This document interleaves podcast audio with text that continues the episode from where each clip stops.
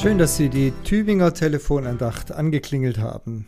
Und ich grüße Sie mit dem Lehrtext vom heutigen Tag. Er steht in Lukas 11, Vers 28.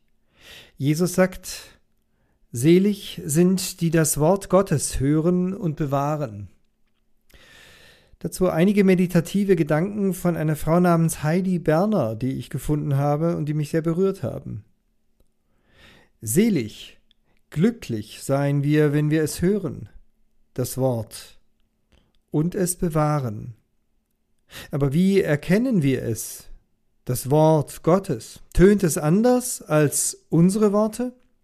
Wahrhaftiger? Edler? Und wie sollen wir dieses Wort bewahren?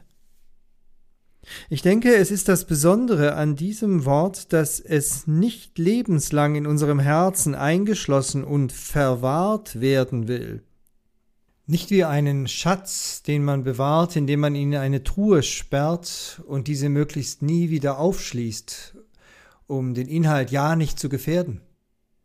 Nein, Gottes Wort zu bewahren ist etwas ganz anderes, denn dieses Wort ist keimfähig. Es will nämlich in uns Wurzeln schlagen. Es will wachsen und Früchte tragen. Es will etwas bewegen. Es will ganz verschiedene Früchte tragen. Und wie erkennen wir sie? Diese Früchte sind bekömmlich. Nicht nur für uns, auch für andere. Denn sie sind Lebensmittel. Soweit die Worte der Schweizerin Heidi Berner. Mit herzlichem Gruß heute in aller Kürze Ihr Peter Rostan aus Gomaringen.